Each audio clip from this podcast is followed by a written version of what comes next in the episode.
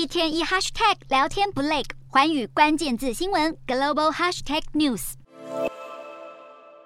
中共二十大打破诸多惯例，首先是年龄。中共中央政治局向来有七上八下的潜规则，也就是六十七岁的官员可以继续留任，但是六十八岁以上的官员必须退休。但这一回，包括习近平本人在内，中央委员不止一人超过六十八岁。例如，跟习近平同龄的外交部长王毅反而进入中央政治局，而另一方面，明明还不到六十七岁的李克强、汪洋则出局。显示年龄在本届二十大人事上毫无作用，还有这一次政治局当中性别完全被忽略，政治局委员中没有女性。过去中共至少安排一位女性进入政治局作为象征，但这一次完全没有，人数的惯例也被打破。过去政治局委员大多是二十五人，必须是奇数的原因之一，就是为了避免表决时出现平手状态。二十大后人数降为二十四人，或许是因为大权已经被习近平牢牢掌握，